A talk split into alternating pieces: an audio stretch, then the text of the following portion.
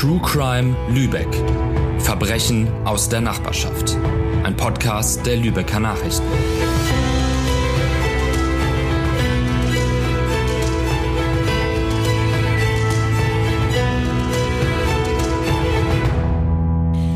Liebe Zuhörerinnen und Zuhörer, herzlich willkommen zu einer neuen Folge von True Crime Lübeck.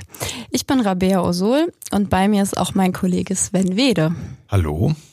Und wir haben heute noch jemanden zu Gast. Genau. Und das ist Susanne Pironet, eine liebe und langjährige Kollegin von uns, die schon seit über 30 Jahren bei den Lübecker Nachrichten ist und in dieser Zeit auch sehr, sehr viele Jahre als Polizeireporterin und Gerichtsreporterin ähm, für uns berichtet hat.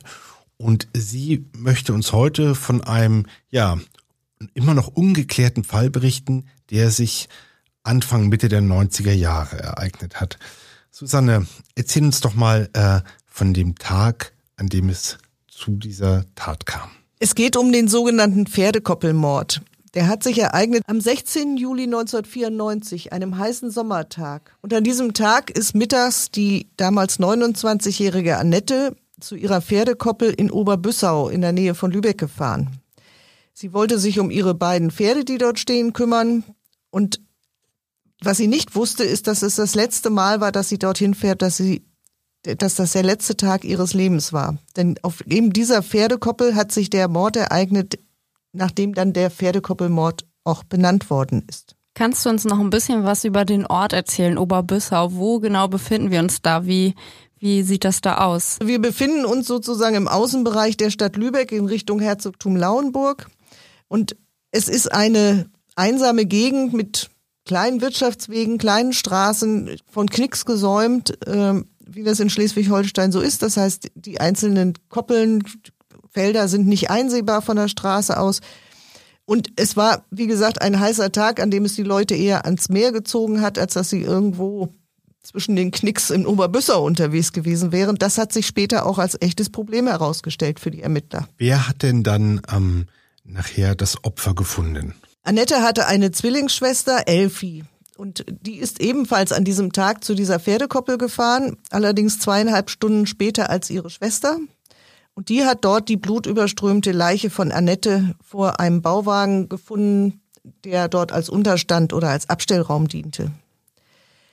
Äh, die Obduktion hat später ergeben, dass die junge Frau mit 30 Messerstichen getötet worden ist. Mehr noch, der Täter hat sogar fünfmal auf den Kopf des Opfers eingestochen, den härtesten Knochen am Menschen. Ein Zeichen für eine große Wut des Angreifers. Für die Ermittler hat sich gezeigt, dass es bei dem Täter ein unbedingtes Wollen gegeben hat, diese Frau zu töten. Ein, ein Vorgang, für den heute das Wort Übertötung verwendet wird. Das heißt, wenn der Täter eigentlich seinem Opfer in diesem, wie in diesem Fall eine überzogene Zahl von Messerstichen versetzt, deutlich mehr als nötig gewesen wäre, um einen Menschen umzubringen. Und diese sogenannte Übertötung ist immer ein Zeichen für besondere Wut oder besonderen Hass. So eine Wut, die kann ja zum einen wahrscheinlich sich darauf beziehen, dass das Opfer stellvertretend für jemand steht. Sowas äh, gibt es ja auch. Oder eben, dass es tatsächlich eine persönliche Beziehung zwischen dem Täter und dem Opfer gab. Gab es denn irgendwelche Hinweise in diese Richtung, dass dort ein persönliches Motiv vorgelegen haben könnte? Also die Art der Tatausführung spricht natürlich dafür, dass hier ein persönliches Motiv im Spiel ist. Hass ist immer ein sehr persönliches Motiv. Ähm, bei einem Zufallsopfer würde man da vielleicht nicht von ausgehen. Ähm, hier kommt noch hinzu, dass es ja eine Zwillingsschwester gibt und dass es zwischendurch auch mal die Vermutung gab, der Ermittler, dass möglicherweise gar nicht Annette das Opfer sein sollte, sondern ihre Zwillingsschwester.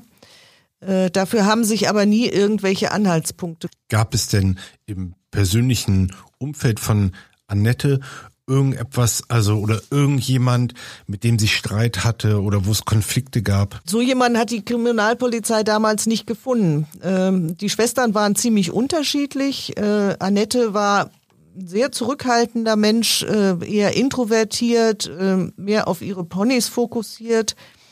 Äh, ihre Schwester war ähm, etwas anders, etwas extrovertierter, hatte einen großen Freundeskreis, aber äh, alle Ermittlungen sowohl bei Elfi als auch bei Annette haben ins Leere geführt. Es gab keinen Anhaltspunkt für irgendjemanden, der mit einer der beiden Schwestern solche Probleme gehabt hätte, dass ihn das zu dieser Tat bewegt hätte. Die Ermittler haben also das ganze persönliche Umfeld abgeklopft, haben da nichts gefunden. Gab es denn irgendwelche Zeugen, die irgendetwas gesehen haben könnten auf der Pferdekoppel oder in der Nähe, die irgendetwas zu der Tat sagen konnten? Die einzigen echten Tatzeugen waren Annettes Ponys Ursel und Iltis äh, die ja auf dieser Koppel standen, aber die natürlich bei den Ermittlungen nicht weiterhelfen konnten. Das liegt in der Natur der Sache. Ansonsten gab es keine Zeugen. Äh, diese Koppel liegt sehr weit abseits. Äh, niemand hätte eventuelle Geräusche hören können oder Schreie oder irgendwas. Das nächste Haus ist einen halben Kilometer entfernt. Und Autofahrer waren in dieser Gegend, in dieser einsamen Gegend an diesem heißen Julitag auch nicht unterwegs. Dann bleiben natürlich der Kriminalpolizei immer noch die sogenannten technischen Beweise oder Beweise wie die Tatwaffe oder sowas in der Richtung. Ähm, aber auch das hat in diesem Fall nicht weitergeholfen. Denn das Messer, mit dem Annette erstochen worden ist, laut Obduktion mit einer 15 Zentimeter langen Klinge, ist nie gefunden worden. Und das, obwohl eine Hundertschaft der Polizei die ganze Umgebung danach abgesucht. Wurden denn sonst irgendwelche Spuren oder Fußabdrücke, Reifenabdrücke, irgendetwas gefunden, was den Ermittlern bei der Suche nach dem Täter weiterhelfen konnte? Offenbar nicht, denn äh, mir ist nicht bekannt, dass da irgendetwas gewesen wäre, irgendein Ansatzpunkt auch für eine Öffentlichkeitsfahndung oder eine Frage an die Öffentlichkeit in dieser Hinsicht. Aber bei den Ermittlungen kam ja, soweit ich weiß, ein sogenannter giftgrüner Mann ins Spiel. Was hat es denn mit dem auf sich? Eine Zeugin wollte am frühen Nachmittag in Bunte Kuh, das ist ein Ortsteil von Lübeck, der zwischen Oberbüssau und dem Zentrum liegt, einen Mann in giftgrüner Kleidung gesehen haben. Was sie aber besonders äh, bemerkenswert fand, war, dass auf dieser giftgrünen Kleidung dann auch noch rote Flecken waren oder rostrote Flecken waren. Das hätte möglicherweise auf Blutspuren schließen lassen können. Die Polizei hat deswegen ein Phantombild dieses giftgrünen Mannes erstellen lassen und das veröffentlicht. Und da hat sich auch tatsächlich dann jemand drauf gemeldet, nämlich ein Busfahrer vom äh, oder ein Busfahrer, der meinte, diesen Mann sofort erkannt zu haben. Der Gesuchte, sagte dieser Busfahrer, arbeite in einem Imbiss am Lübecker Zopp und da habe er ihn oft gesehen. Äh, dieser Mann dem, hatte allerdings ein wasserdichtes Alibi, nämlich zum Zeitpunkt des Mordes an Annette verkaufte er nachweislich in eben jenem Imbiss Currywurst Pommes und war dabei von vielen Menschen gesehen worden. Also hat sich am Ende auch diese Spur als nütz, nutzlos erwiesen und weitere Hinweise auf das Phantombild sind nicht eingegangen. Und was es mit den Flecken auf seiner Kleidung auf sich hatte, konnten die das herausfinden? Das ist nie geklärt worden, weil dieser Mann auch nie ermittelt werden konnte. Das heißt, der Mann aus dem Imbiss konnte nicht der Täter sein und er konnte aber auch nicht dieser giftgrüne Mann sein, den die Frau beobachtet hat. Also den kann es durchaus geben, oder? Genau. Also der, der Imbiss-Mitarbeiter äh, war nicht der giftgrüne Mann, konnte nicht der giftgrüne Mann sein, konnte auch nicht der Täter sein. Diese Beobachtung des giftgrünen Mannes war ja auch sozusagen kurz nach der Tat, am frühen Nachmittag nach dieser Tat. Ähm, da konnte er beides nicht sein und ähm, das Phantombild hat auch nicht dazu geführt, dass dieser giftgrüne Mann überhaupt jemals identifiziert werden konnte. Der ist nie gefunden worden. Dann waren die Ermittler ja eigentlich wirklich in einer Sackgasse. Es gab keine Spuren, es gab keine Zeugenhinweise, es gab ja nichts im persönlichen Umfeld des Opfers. Was haben die denn dann gemacht, um irgendwie weiterzukommen? in dem Fall? Naja, die waren ja sehr äh, mitgenommen, auch selber von dem Fall, haben natürlich alles versucht, was irgendwie ging. Und als sie dann an ihre Grenzen gestoßen sind, haben sie auch Möglichkeiten ausgelotet, die man normalerweise vielleicht bei einer Mordermittlung nicht auslotet. Ähm, so hat sich die Mordkommission über entsprechende Kanäle an militärische und nachrichtendienstliche Quellen gewandt, sogar an ausländische Spionagedienste, um dem Täter mittels Satellitenaufnahmen auf die Spur zu kommen. Die Hoffnung, auf diesem Weg eventuell ein verdächtiges Auto, vielleicht sogar die Farbe oder gar ein Kennzeichen zu entdecken, hat sich aber zerschlagen. Die Rückmeldung war nicht ergiebig, hat sich ein Ermittler von damals erinnert. Äh, niemand habe ihn irgendetwas mitteilen können, dass er was entdeckt hat. Und so hat sich dann auch diese Hoffnung zerschlagen.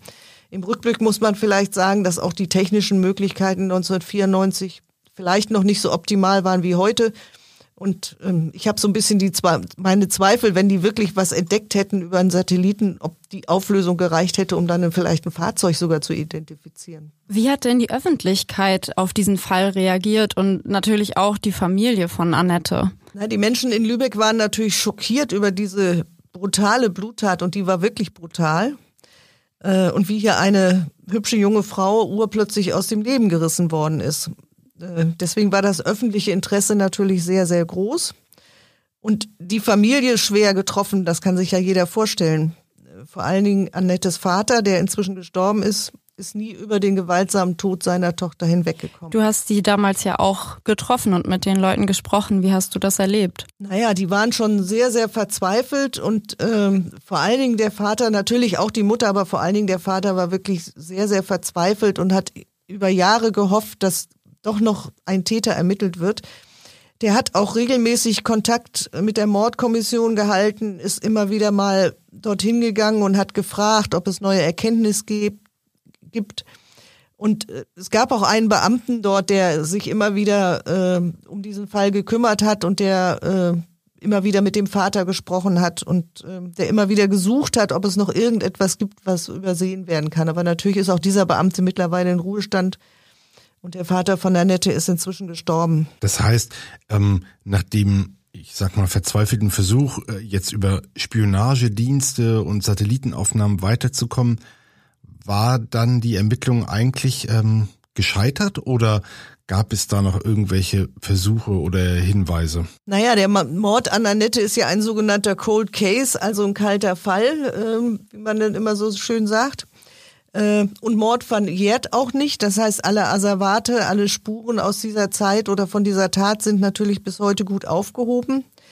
Und solche Altfälle äh, wie den Pferdekoppelmord nimmt sich die Kripo halt immer mal wieder vor. Und äh, immer dann, wenn viel zu tun, äh, wenn nicht viel zu tun ist oder wenn möglicherweise auch mal ein neuer Kollege kommt, werden diese Akten nochmal vorgeholt äh, und nochmal durchgesehen. Vielleicht bringt ein frischer Blick äh, auf die Unterlagen dann doch nochmal eine Erleuchtung oder irgendeinen Ansatz. Aber die, das wird natürlich mit der Zeit immer weniger und immer unwahrscheinlicher. Könnte es denn sein, dass auch eine neue Technik oder Untersuchungsmethode noch weiterhelfen könnte? Also wir haben ja von vielen Fällen gehört, wo dann ähm, zum Beispiel erst Jahre später DNA gewonnen werden konnte mit den neuen Methoden. Gibt es hier solche Ansätze, vielleicht ähm, da nochmal weiterzukommen in der Ermittlung? Also das ist mir nicht bekannt, dass dort äh, irgendwelche DNA-Spuren gesichert worden wären, die heute abgeglichen werden können, aber das ist natürlich nicht auszuschließen. Äh, Gerade auf dem Gebiet hat es manche Überraschungen gegeben, aber ich bin im Moment nicht informiert, inwieweit das in diesem Fall erfolgversprechend wäre. Und eins darf man natürlich nicht vergessen, der Fall ist fast 30 Jahre her und auch der Täter ist mittlerweile 30 Jahre älter geworden und vielleicht, man weiß ja nicht, wie alt er damals war, ob er heute noch lebt. Susanne, mich würde jetzt nochmal interessieren, inzwischen bist du ja schon wirklich lange auch im Geschäft, hast schon viel Kriminalberichterstattung gemacht, hat es Sven ja vorhin schon erzählt. Ähm, wie war das damals für dich? Da warst du ja dann doch noch gar nicht so lange dabei, 1994, erst seit ein paar Jahren bei den Lübecker Nachrichten. Ähm, wie war das für dich? Wie bist du da rangegangen an diesen Fall und wie war das, das zu begleiten? Naja, im Gegensatz zu heute ist es damals so gewesen, dass wir einen viel engeren Kontakt äh, sowohl zu den Ermittlern auch, als auch zu der tatsächlichen Tat oder vielleicht auch dem tatsächlichen Tatort hatten. Ähm, man darf ja nicht vergessen, das war alles vor Social Media, das war vor Leuten, die mit ihrem Handy da rumgefilmt haben oder als schaulustige Fotos gemacht haben. Da kam man eben auch noch zumindest deutlich näher ran an solche Tatorte, konnte auch noch direkt vor Ort äh, Gespräche führen, äh, mehr beobachten. Es wurde nicht so intensiv abgesperrt, wie das heute zum Teil ist. Ähm, aber so eine Sache hat für für uns als äh, Journalisten natürlich immer zwei Seiten. Das ist einmal die eigentliche Tat, ähm, die Fragen an die Öffentlichkeit, die die Polizei dann auch regelmäßig stellt, ähm, die Fakten der, der Ermittler oder die Fakten in Sachen Ermittlungen. Und die zweite Ebene ist dann natürlich immer das Persönliche, das Umfeld, ähm, die Familie, die äh, Freunde, die Umgebung. Ähm, was man bei sowas natürlich auch immer macht, ist sozusagen in der Nachbarschaft rumhören, äh, was die Menschen dazu sagen. Äh, da sind von Haus zu Haus gehen. Im Grunde äh, ja fast wie ein Kripo-Beamter, der Klinken putzt. So sind auch wir von Haus zu Haus gegangen.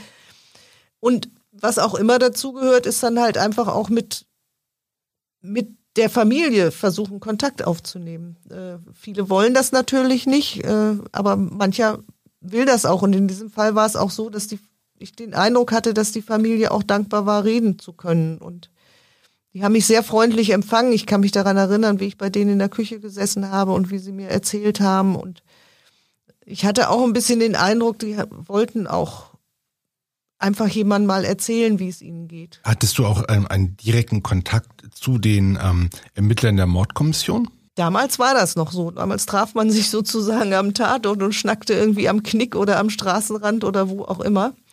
Äh, mittlerweile ist das äh, fast nicht mehr möglich. Heute läuft alles über eine Pressestelle, wobei man dazu sagen muss, dass auch die Pressestellen der Polizei sich deutlich professionalisiert haben. Also die wissen das ist ja, das ist ja ein Miteinander, ein gewisses Miteinander. Die möchten gerne ihre Fragen an die Öffentlichkeit stellen, äh, auf der Suche nach Zeugen, ob das jetzt eine Fahrerflucht ist oder ein Mordfall, das spielt eigentlich keine Rolle. Die wollen gerne die Öffentlichkeit einbeziehen in ihre Arbeit. Und wir wollen Informationen. Und mehr Informationen als die mageren Fragen, äh, die jetzt äh, die Polizeimöglichkeit möglich, möglicherweise an die Öffentlichkeit hat. Also ich kann mich an eine Sache erinnern in meiner ganz, ganz frühen Zeit in diesem Job im Volontariat, als mir bei einem Mordfall mal ein Ermittler sagte, wissen Sie was, Sie schreiben jetzt hier meine Fragen auf, die ich an die Öffentlichkeit habe und ansonsten erzähle ich Ihnen gar nichts. So. So funktioniert das natürlich nicht. Das hat sich mittlerweile auch rumgesprochen, das hat sich deutlich professionalisiert und auch die Pressestellen sind deutlich professioneller geworden und wissen, was wir brauchen und äh, machen auch beantworten möglichst alle Fragen, die, die sie beantworten dürfen und können. Aber natürlich ist ganz klar, sogenanntes Täterwissen würden die nie rausgeben und das dürfen sie auch nicht, weil das ist das, was sie dann anschließend bei Vernehmungen, wenn sie einen Verdächtigen haben, auch tatsächlich weiterbringt.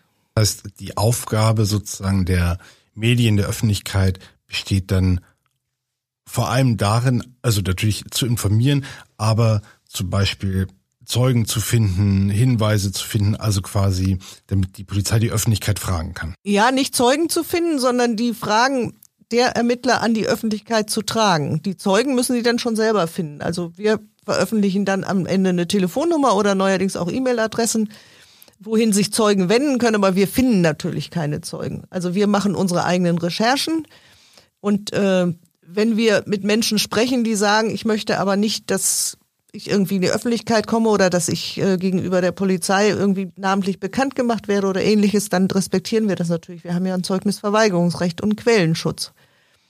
Also wir transportieren die Frage nach Zeugen, nach Hinweisen der Polizei in die Öffentlichkeit, aber wir finden keine Zeugen. Kannst du sagen, was so, also ich sag mal, klassische Fragen sind, was die Polizei in Mordfällen sagen, vor allem interessiert? Ja, ja, also immer die typischen Fragen ist, wer hat zum fraglichen Zeitpunkt äh, im Raum sowieso oder in der Nähe der Straße sowieso äh, auffällige Fahrzeuge gesehen oder vielleicht auch ein blaues Fahrzeug gesehen, wenn man schon mal entsprechende Zeugenhinweise hat. Äh, manchmal ist das so so allgemein nach dem Motto, wem ist etwas Verdächtiges aufgefallen? Das kann natürlich alles Mögliche sein. Äh, wenn aber schon ein Ansatz da ist, dann kommen auch konkrete Fragen. Also wir hatten gerade vor kurzem sowas wie, da ist ein Mann gewesen, der hat dem Unfallopfer geholfen, aber hat seinen Namen nicht hinterlassen. Dieser Mann möge sich bitte mal bei der Polizeidienststelle sowieso melden. So. Und bei solchen Mordfällen ist es natürlich klar, wer hat was Verdächtiges gesehen oder wenn man eben schon einen Hinweis hat nach dem Motto, da ist ein unbekanntes Fahrzeug gewesen, wer hat das blaue Auto gesehen, wer kann äh, Hinweise geben zum Kennzeichen, wer kann sagen, wohin sich das bewegt hat anschließend. So. Wie wahrscheinlich ist es denn, dass der Mord an Annette noch aufgeklärt wird? Nach 30 Jahren halte ich das für eher unwahrscheinlich. Ähm, das war ja ein besonderer Nachmittag. An diesem Nachmittag lief das vorletzte Spiel der Fußball-WM Schweden gegen Bulgarien. Da mag sich der eine oder andere noch dran erinnern und wenn jemand diese Tat mit diesem Nachmittag in Verbindung bringt und mit diesem Fußballnachmittag, dann hätte er sich sicherlich damals schon gemeldet und es ist eher unwahrscheinlich, dass sich da heute jetzt noch jemand dran erinnert oder dass ihm noch irgendwas einfällt, was weiterhilft. Und ob noch jemand, also den Täter in diesem Falle jetzt noch das Gewissen drückt nach 30, fast 30 Jahren, glaube ich eigentlich auch eher nicht. Insofern vermute ich mal, dass dieser Mord auf ewig ein ungelöster Fall bleiben wird. Also wenn jemand noch einen Hinweis geben kann oder möglicherweise sogar weiß, wer der Täter ist, was ich für unwahrscheinlich halte, aber man weiß ja nie. Aber nicht unmöglich. Nicht unmöglich und äh, manchen drückt ja auch das Gewissen noch aus ganz anderen Gründen vielleicht. Dann kann er sich melden bei der Lübecker Mordkommission, Telefon 0451 1310. Genau, es gibt ja durchaus ähm, immer wieder Fälle, wo Täter dann auch nach vielen Jahren sich mal jemandem offenbaren. Ähm, manchmal vielleicht sogar, wenn sie schwer krank sind oder so. Oder es kann ja auch sein, dass es vielleicht damals Zeugen gab, denen, ähm, ja, die aus irgendeinem Grund ihre Hinweise nicht weitergegeben haben oder denen die damals nicht als wichtig erschienen sind und die vielleicht, wenn sie uns jetzt hören, doch nochmal äh, sich an die Polizei wenden. Und vielleicht meldet sich ja sogar der giftgrüne Mann. Ja, damit sind wir jetzt auch schon am Ende unserer Folge. Susanne, vielen Dank, dass du uns diesen Fall berichtet hast. Ja, danke schön. Auch von mir, vielen Dank. Und auch Ihnen, liebe Zuhörerinnen und Zuhörer, vielen Dank fürs Zuhören. Wie immer bleibt uns jetzt nur zu sagen, da wir ja nicht wissen, wann Sie uns hören, wir wünschen Ihnen einen guten Morgen, einen guten Tag, einen guten Abend oder eben eine gute Nacht. Passen Sie gut auf sich auf. Tschüss. Tschüss.